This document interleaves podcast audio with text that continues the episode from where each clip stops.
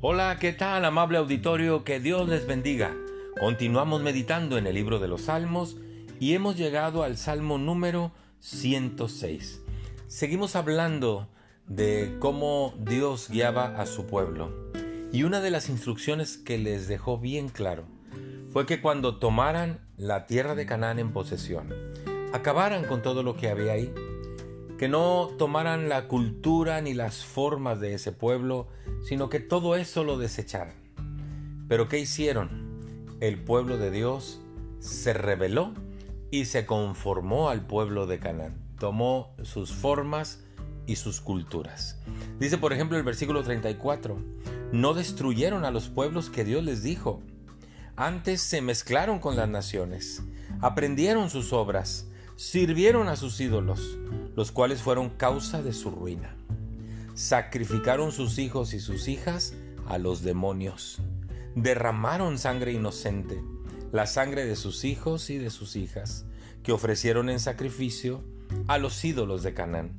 Y la tierra fue contaminada con sangre, se contaminaron así con sus obras y se prostituyeron con sus hechos.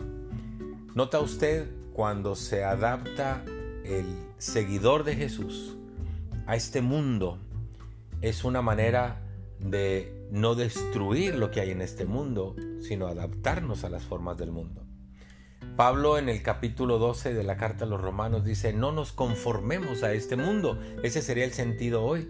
No tomemos las formas de este mundo, dice ese versículo y luego añade, sino transformémonos renovémonos conforme Dios nos vaya mostrando en su palabra y vayamos entendiendo el propósito de Dios para el ser humano.